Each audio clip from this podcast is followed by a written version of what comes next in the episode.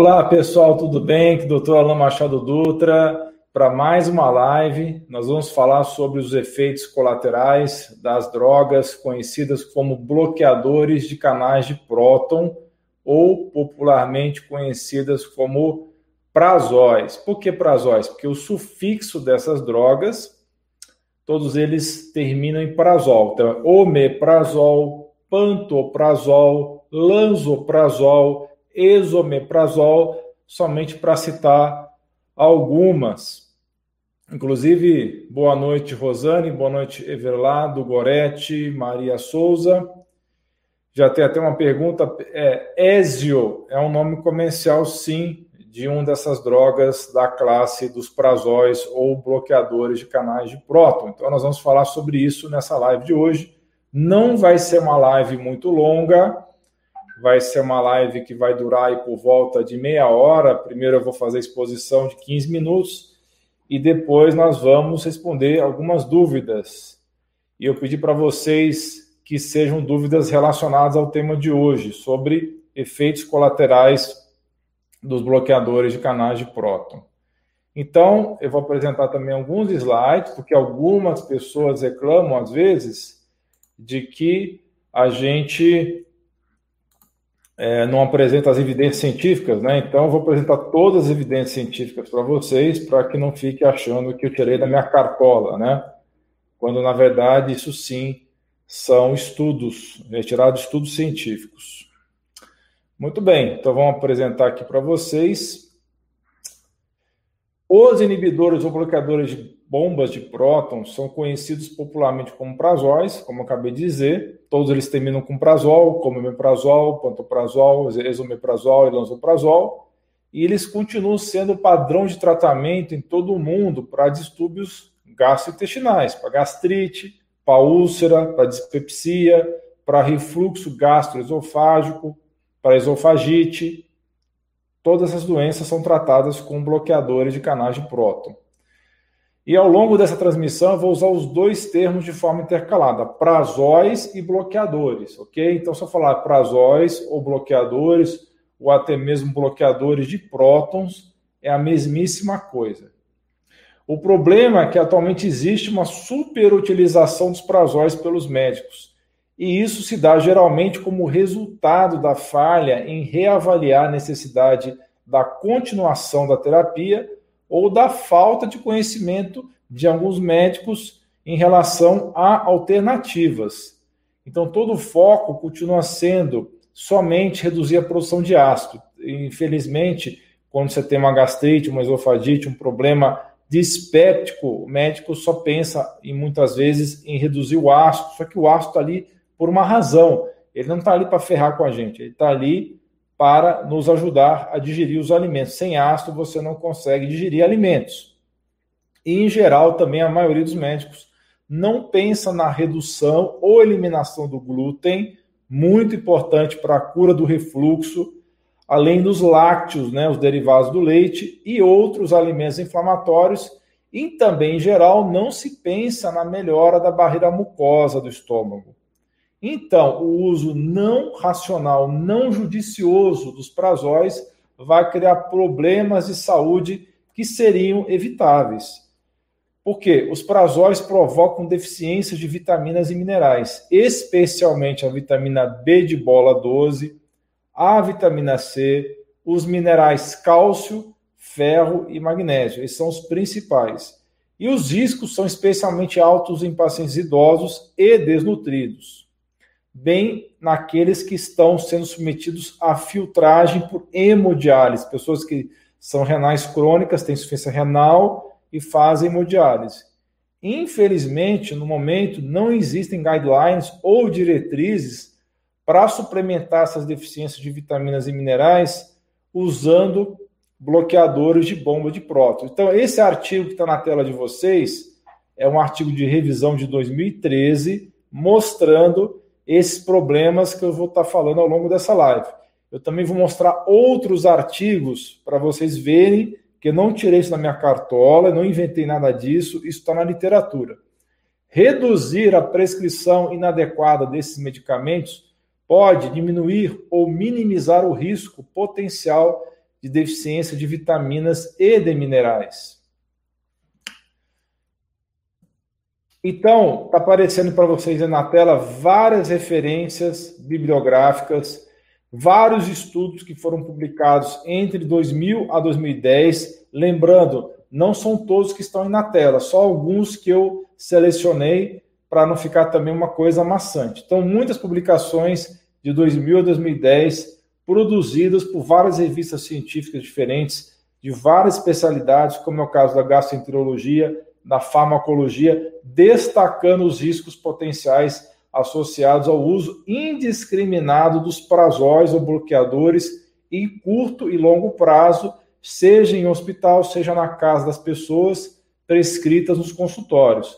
Os riscos observados foram infecções intestinais, incluindo aí a diarreia associada a um bichinho que não tem antibiótico que resolva, que é o Clostridium difficile, Pessoas que pegam esse bicho e têm diarreias podem, inclusive, ir a óbito, porque não tem antibiótico que resolva. Alguns casos tem que fazer até transplante fecal para resolver.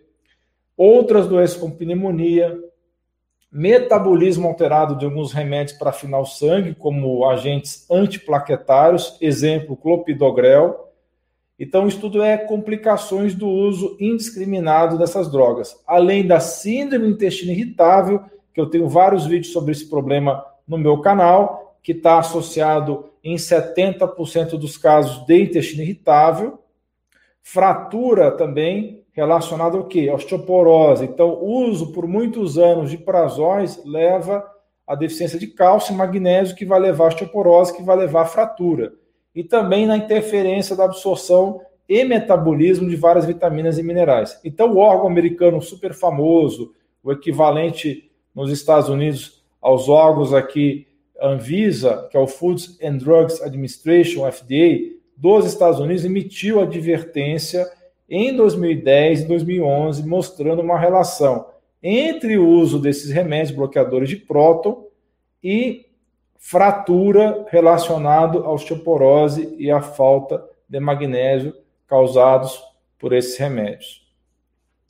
Então, como os prazóis aumentam o pH normal do estômago, que é por volta de 1,4 a 1,8, vai aumentar esse pH de 1,4 a 1,8 para por volta de 6 a 7, a quantidade de íons H+, ou hidrogênio, dentro do estômago vai cair milhares de vezes. Né? Então, a acidez vai cair muito. Quando aumenta o pH, cai bastante a acidez.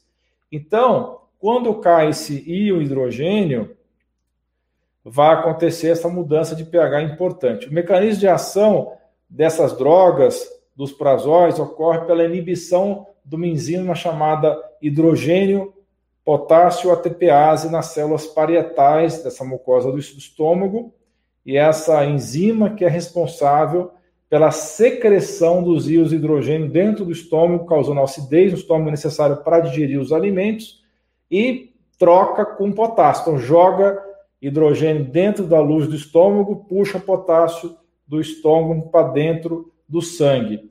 Essa falta de acidez no estômago, pela ação dos remédios bloqueadores, essa falta de íons vai prejudicar uma fase fundamental no preparo de absorção de minerais. Precisa ionizar os minerais, ionizar o ferro, ionizar o cálcio, ionizar o magnésio, entre outros minerais, eu só estou citando os principais aqui, porque se não acontecer a ionização, não é absorvido depois.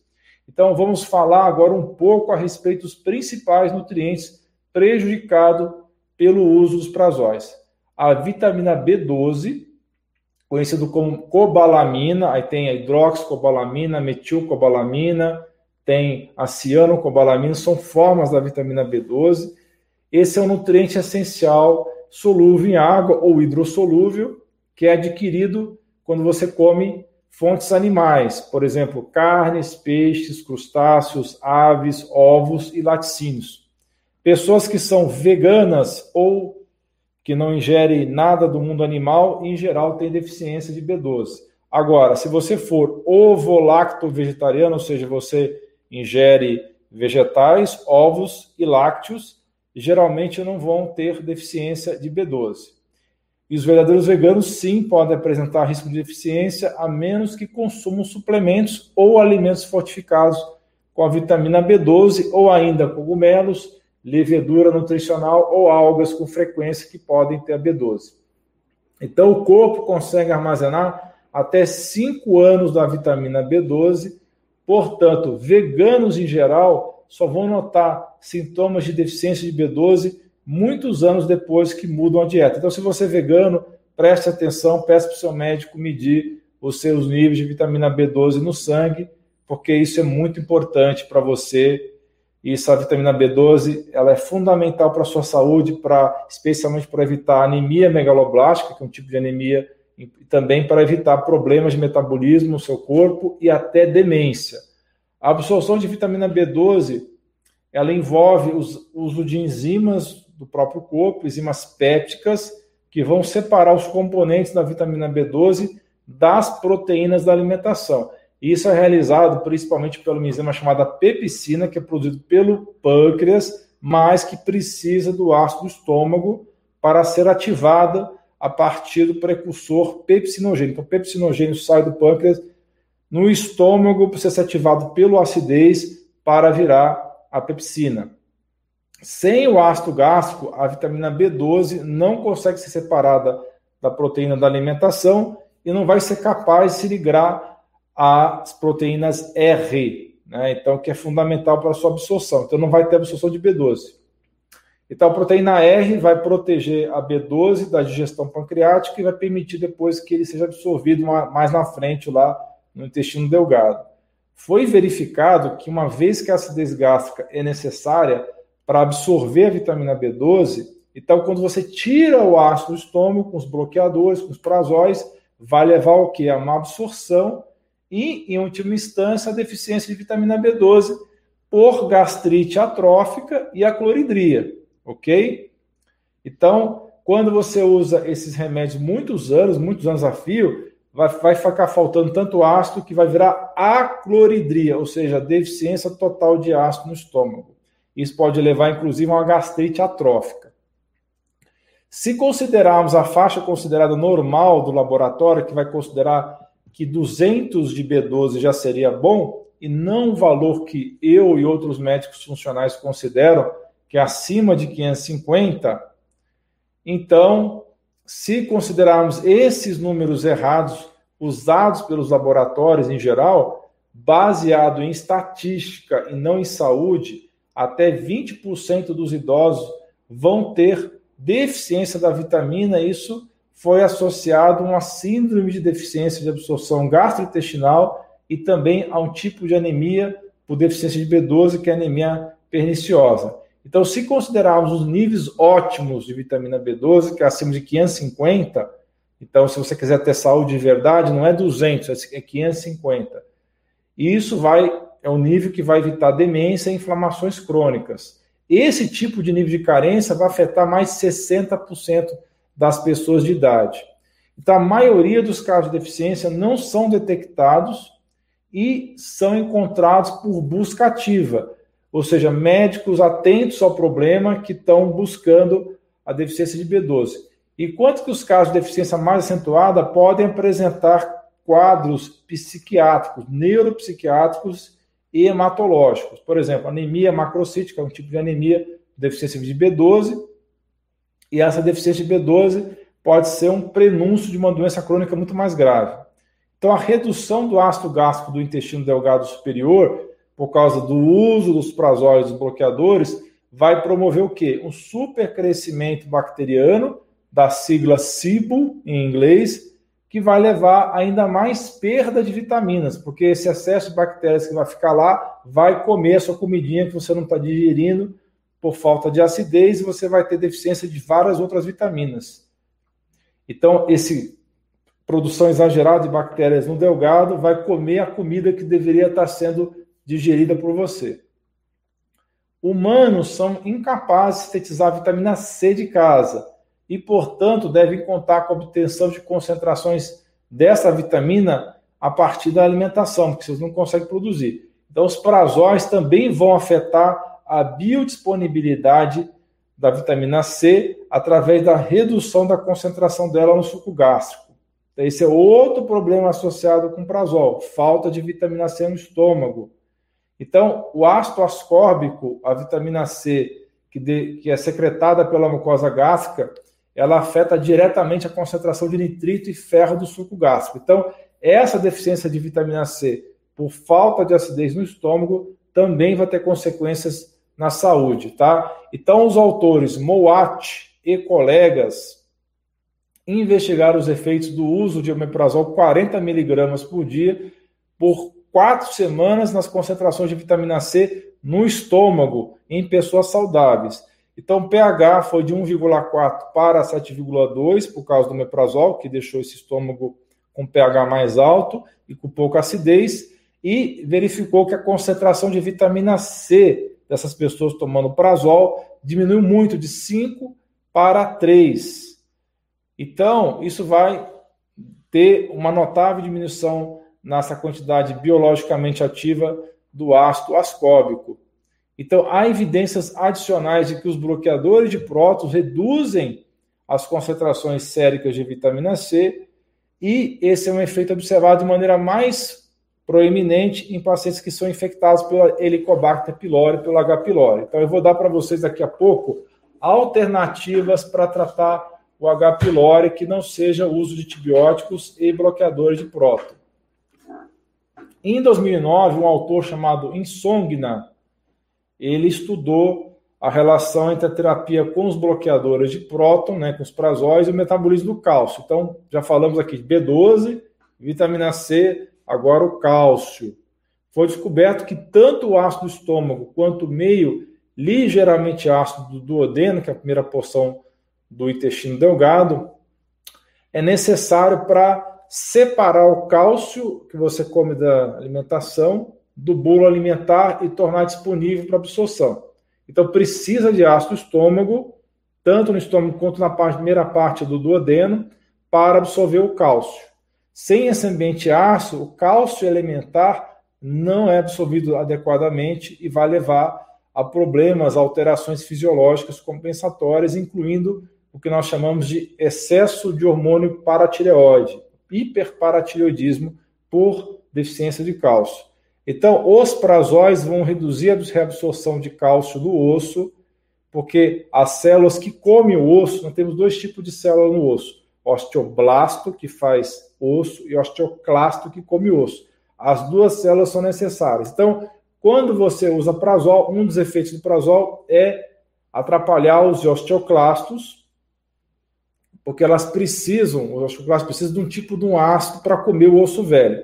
Então, o prazol, além de bloquear o ácido do estômago, eles também têm essa ação de atrapalhar as, os, as células osteoclastos que comem o osso.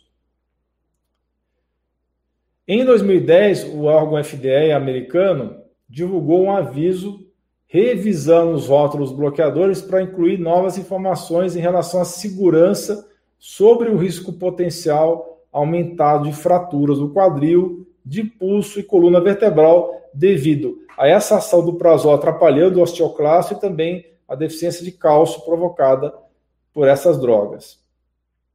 Então foi demonstrado que a terapia crônica com os prazóis vai resultar numa má absorção também. Agora já falamos B12, vitamina C, cálcio, agora ferro. Então, Prazol também atrapalha a absorção de ferro. E isso devido à falta do ácido gástrico, e isso vai atrapalhar a absorção do ferro. Então, o ferro está presente nos alimentos de duas maneiras, como o ferro ligado à hemácia, ou seja, que vem da carne, que é o ferro M, e o ferro não M. E a absorção do ferro não M, aquele ferro não ligado à carne ou, ou resíduo de sangue, ele é acentuadamente é, aprimorada pelo ácido gástrico. Então, se não tiver ácido gástrico, você não consegue absorver o ferro que não vem da carne. Então, o ácido gástrico ajuda ao ferro dissociar, solubilizar e facilitar a absorção. Então, vários relatos de casos sugeriram uma associação entre o uso de bloqueadores e anemia por deficiência de ferro. Se não bastasse você ter anemia por deficiência de B12, você vai ter também anemia por deficiência de ferro com indivíduos não respondendo à reposição de ferro, se você estiver tomando prazol junto. Então, se você está tomando prazol e precisar tomar ferro, avisa seu médico, vê se você não consegue suspender o prazol para você poder absorver esse ferro, porque ele atrapalha a absorção do ferro que você toma como cápsula, como terapia de reposição. Em 2011, o mesmo FDA divulgou um alerta afirmando que os bloqueadores podem causar baixa de magnésio. Então já falamos de vitamina B12, vitamina C, já falamos de cálcio, já falamos de ferro, o próximo agora é o magnésio. Então, além de tudo isso, vai baixar o magnésio se tomado por mais de um ano. Isso considerando que é difícil você pegar magnésio baixo no sangue, tá? É muito difícil exame de sangue você pegar magnésio baixo. Por quê? A maior parte do magnésio está no osso.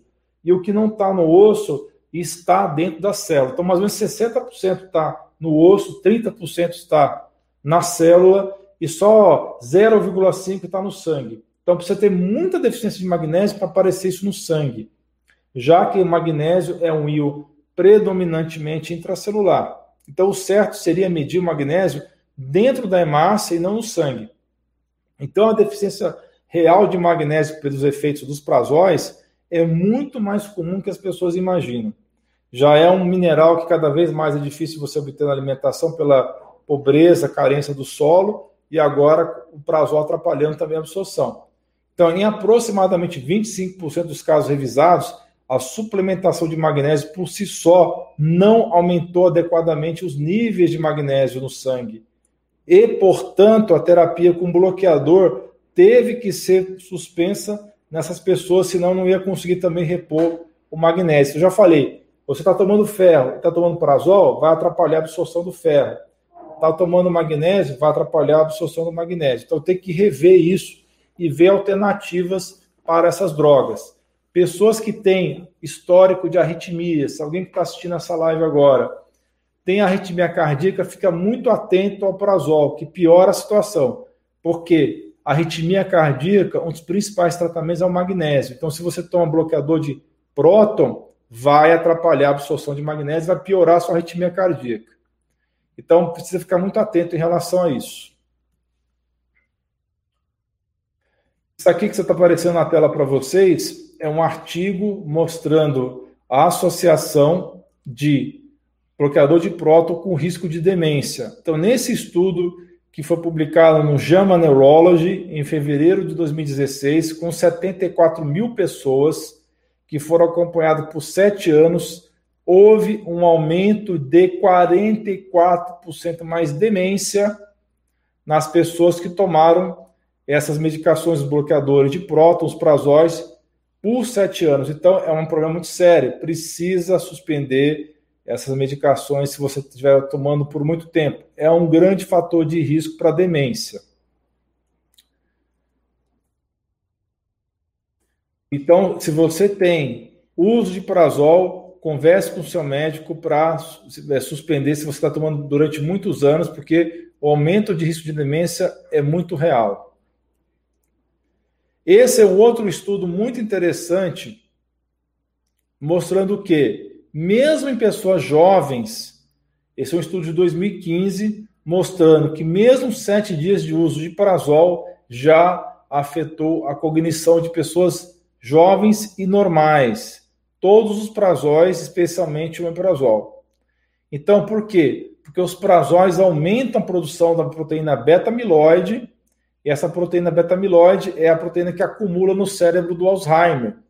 Ela é uma proteína protetora do cérebro, é como se fosse um DTFON, um inseticida que mata as coisas ruins que vão para o cérebro atacar o cérebro, só que em excesso esse beta-amiloide, assim como acontece na sua casa, se você exagera no inseticida, você começa a intoxicar os animais domésticos, os seus filhos, a mesma coisa acontece com beta-amiloide no cérebro. Excesso de beta-amiloide vai gerar morte neuronal.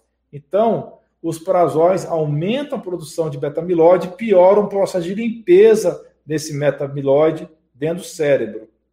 Isso porque os prazóis bloqueiam o ácido que estão dentro dos lisossomos, que são organelas intracelulares das células de defesa do cérebro, chama micróglia. Então, a micróglia usa o lisosoma para comer o beta-amiloide. Então, o prazol bloqueia o ácido que a micróglia usa para comer o beta-amiloide. Então, por isso que o prazol poderia estar aumentando o risco de demência.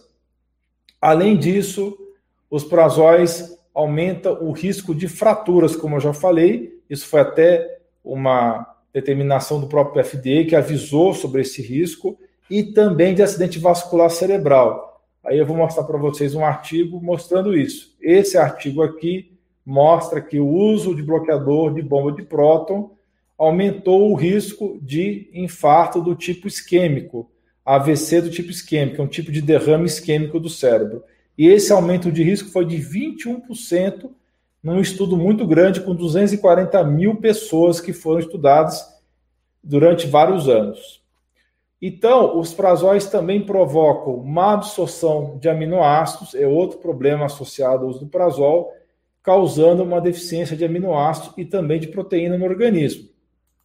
E pessoal, uma coisa muito importante: 70% das pessoas que tomam prazol não precisam dos prazóis, estão tomando à toa, poderiam estar usando alternativas mais saudáveis.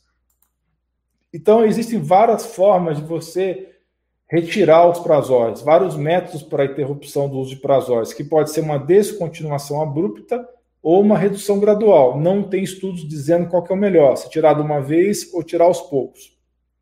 E você pode fazer essa retirada com ou sem o uso concomitante de outra classe de antiácidos, como é o caso dos bloqueadores H2, que é o caso da cimetidina ou ranitidina. Embora tenha havido pequenos estudos que demonstraram métodos de desmame bem-sucedidos, não havia até pouco tempo atrás diretrizes específicas, isso até 2017, quando foi publicado um artigo no Journal of Canadian Family Physician, e esse artigo envolveu uma equipe composta por um médico de família, um gastroenterologista, três farmacêuticos e cinco membros não votantes. Então, as diretrizes foram elaboradas para ajudar os médicos a tomar decisões sobre como e quando parar a prescrição dos prazóis. Então, eu vou mostrar esse fluxograma para vocês aqui, para vocês verem mais ou menos como é que funciona isso. Então, essas diretrizes devem ser utilizadas em conjunto com as diretrizes de tratamento para a doença do refluxo e do péptica e vão levar em consideração a situação pessoal de cada pessoa e não se destinam a ditar uma tomada de decisão. Então, nesse gráfico que vocês estão vendo aí na tela, está em inglês, mas eu vou falar rapidamente em português, vou traduzir para vocês. Por que, que o paciente está tomando bloqueador de próton? Tá? Se não tem certeza por quê, é bom que veja a endoscopia, veja a razão exata por que está tomando isso daí. Em muitos casos, você pode suspender essa medicação.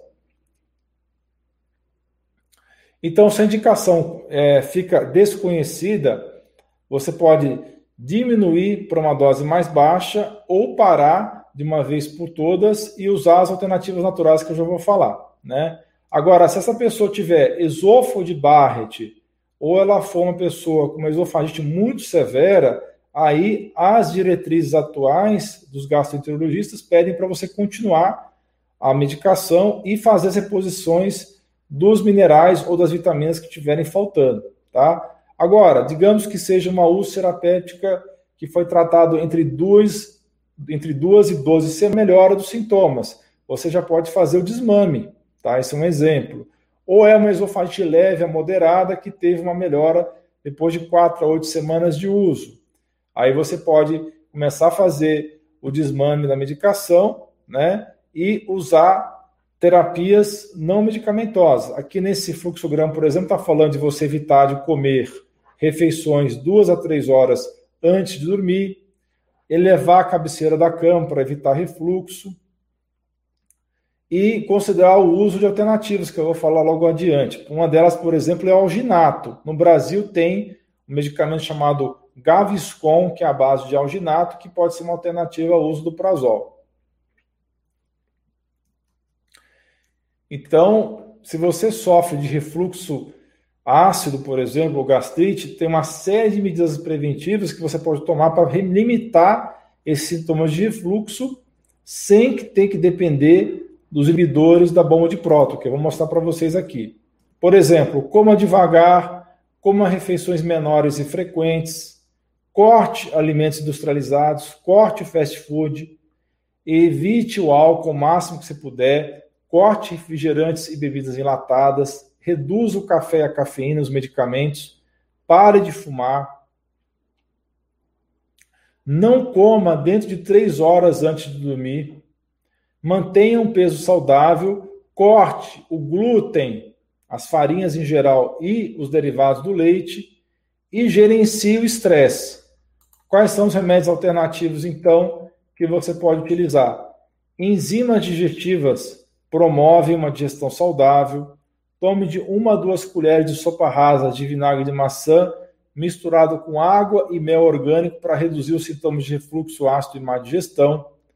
O uso do alginato, que eu falei, o Gaviscon, que bloqueia o ácido do estômago e do odeno, é, evita desse ácido subir para o esôfago sem atrapalhar a digestão o Alcaçuz sem a glicerrizina, né, o Alcaçuz DGL, a forma DGL, que vai proporcionar um reforço no revestimento do estômago e do trato intestinal. O aloe vera também é uma boa opção, a babosa.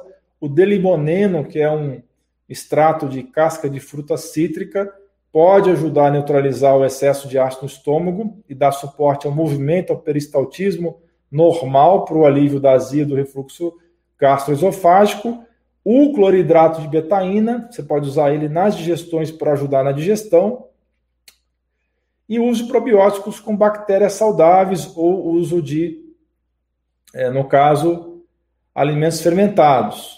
A tintura de alecrim, a espinheira santa, a guaçatongo também ajudam bastante. E para quem tem H. pylori, ou Helicobacter pylori, o zinco carnosina é uma alternativa muito boa. Muito bem. Vamos responder agora as dúvidas de quem está acompanhando ao vivo. Boa noite a todos vocês que estão acompanhando. O Rafael está fazendo um comentário aqui. Ele realmente é perigoso porque o Dr. Kater né, falou que é uma bomba de prótons destruindo com o tempo a sua parte neuronal. Exatamente o que eu falei aqui durante a exposição. Obrigado pela sua contribuição, Rafael.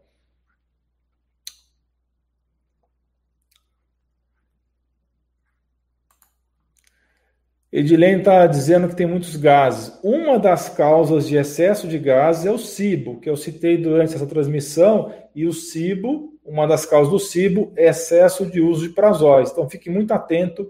Se você tomar um prazol e tem excesso de gases, provavelmente você tem cibo. Tem que fazer uma avaliação com o médico.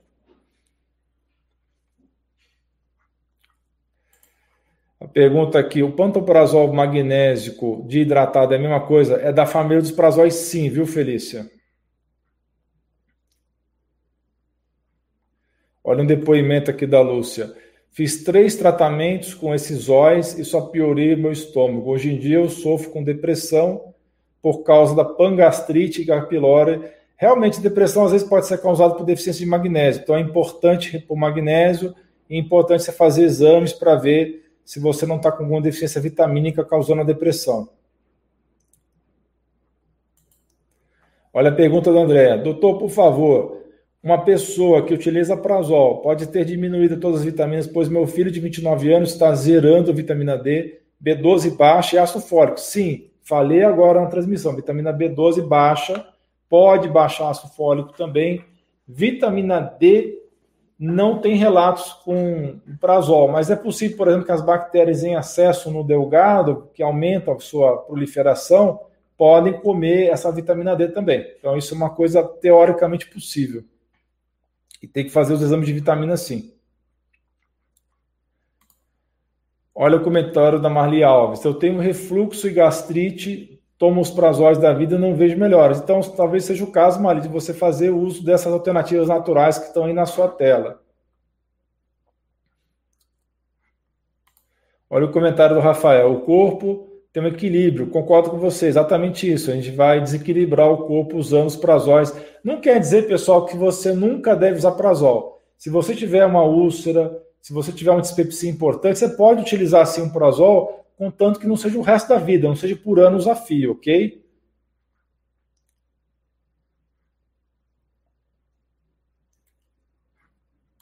Olha, outra pessoa falando de excesso de gases. Pode ser por excesso de prazol. Tem outras causas, obviamente. Pode ser excesso de antibióticos, pode ser outras medicações em excesso. Então, tem que investigar se você não tem SIBO, viu, Edilene?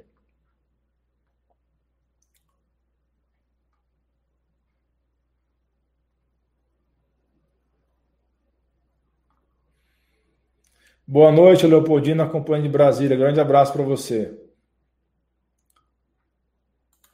Essa pergunta, Marli, está na sua tela aí, os, os, substitutos, tá? Logicamente com acompanhamento médico. Tem que ser feito com acompanhamento médico e não de qualquer jeito, tá? Tem que ser feito com muito critério isso daí. Pergunta do Raimundo: para quem tem síndrome do intestino irritável, precisa tomar uma boa parte dos complexos B sublingual? Isso é verdade, porque quando tem intestino irritável, você vai ter o quê? Cibo, excesso de bactérias no delgado, elas podem comer essa vitamina do complexo B. É melhor fazer sublingual sim, se for possível. Anderson pergunta: esomeprazol cura hernia de ato? Na verdade, os prazóis não curam hernia de ato. O que eles fazem é diminuir o desconforto gerado pela hérnia, que leva ao refluxo com menos ácido no estômago não vai queimar o esôfago não vai ter desconforto. O que cura a hernia de ato, na verdade, é melhora dos hábitos saudáveis de vida, cortar glúten, cortar leite e, em alguns casos, é cirúrgico. Tem algumas hérnias que só resolve com cirurgia. Olha o comentário da Joelma. Eu tomei por mais de um ano e só piorava. Isso acontece com muita frequência. Pergunta interessante aqui do Feliciano. Uso pontual e breve de esomeprazol é danoso? Não. Se for um uso pontual e bem indicado, não é danoso. O que é danoso é o uso muito prolongado por muito tempo. Luciné pergunta: toma um pantoprazol de 20 miligramas. Você acha que interfere na absorção da vitamina D? De forma direta, não, mas de forma indireta, bem provável. Pergunta da Eliane, como resolver os refluxos graves? Tem casos que são cirúrgicos e outros casos se resolve com melhoras, com melhoras dos hábitos de vida e com essas medidas que estão na tela de você.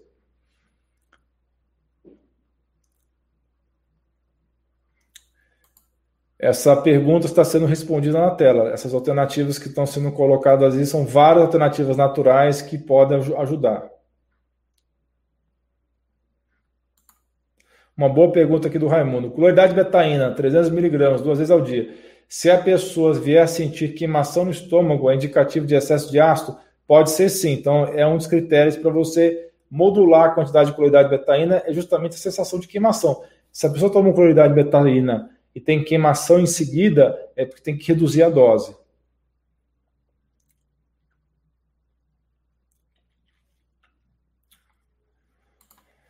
Uma pergunta aqui do Amori Adenilson: qual é a dosagem adequada de magnésio? Variável de caso a caso, tá? Em geral, a maioria das pessoas usam 200 miligramas duas vezes ao dia, mas tem que ser com acompanhamento médico.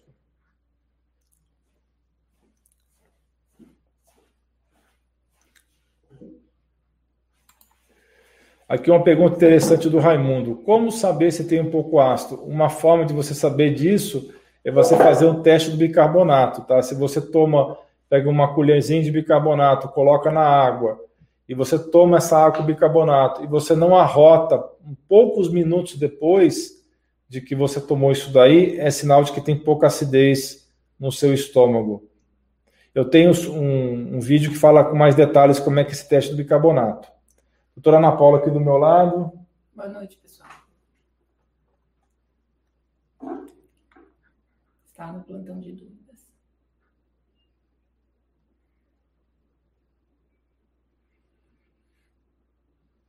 Esse aqui, ó. Uh, essa aí, essa mesmo.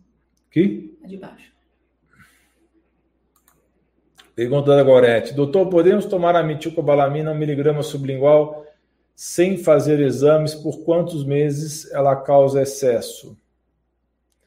Olha, Gorete, é importante você sempre fazer exames, tá? Porque se você tiver excesso de B12, em geral não causa grandes transtornos, mas não é bom você fazer às cegas, tá? Mesmo porque algum médico pode vir a te criticar.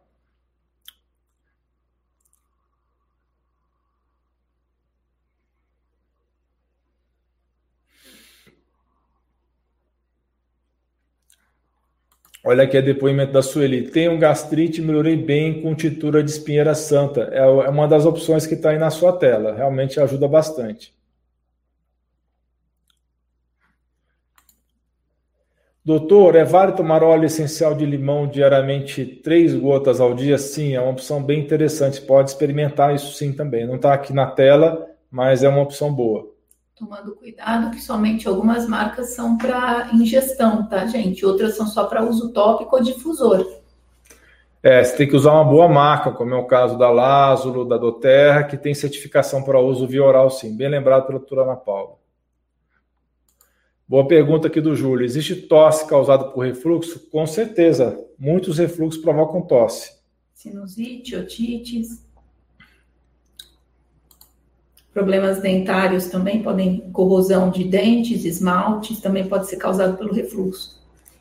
O Mário está dizendo, foi diagnosticado com esofagite severa e iniciou o uso de Exilane. Teríamos uma alternativa? Como eu mostrei no fluxograma, se for uma esofagite grave com barrete, com esôfago de barrete ou barrete, como você quiser falar, Nesses casos, não dá para suspender o prazol, tá? Aí tem que fazer a reposição dos minerais e vitaminas que estão em falta e não suspender o prazol. Essa é a única exceção esofagite grave, porque você pode tem que manter o uso constante de prazol.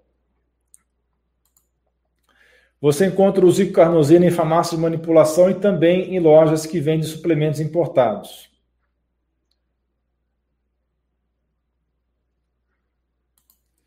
Está aqui uma pergunta interessante da Isabel. O ozônio pode ajudar a melhorar a metaplasia de mucosa gástrica? Desconheço, tá?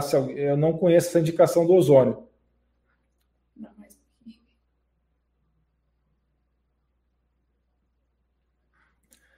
Olha aqui um depoimento interessante da Tânia. Tinha muito refluxo e tomava os prazóis, mas resolvi isso com limão em jejum pela manhã, aguardando 30 minutos para me alimentar. A maioria dos casos, realmente, o, o, não é para todo mundo, tá? Tem gente que não se dá bem com água com limão, mas para boa parte das pessoas, água com limão resolve sim.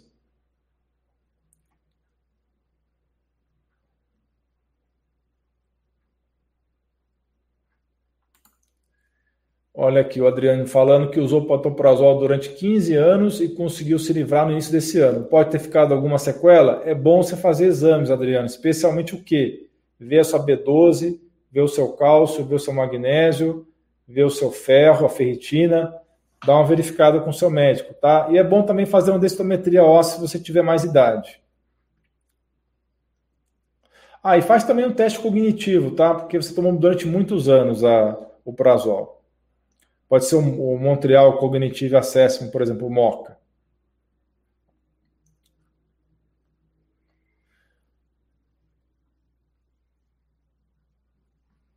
Vamos lá. A Célia perguntando, pouco ácido é ruim? Com certeza, foi o que eu falei durante a exposição, né? Pouco ácido vai, vai te causar vários problemas de saúde.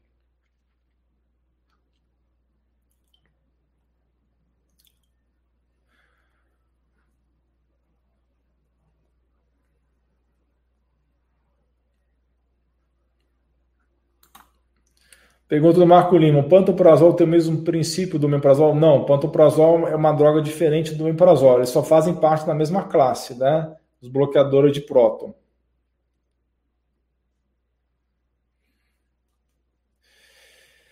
Bem, pessoal, já respondemos as principais dúvidas de vocês. Se você não está acompanhando desde o início, as, todas as lives ficam gravadas. Volta a assistir esse vídeo desde o começo pausa o vídeo, faz anotações no seu caderninho ou no seu computador, assiste o vídeo várias vezes para você fixar as informações, tá bom?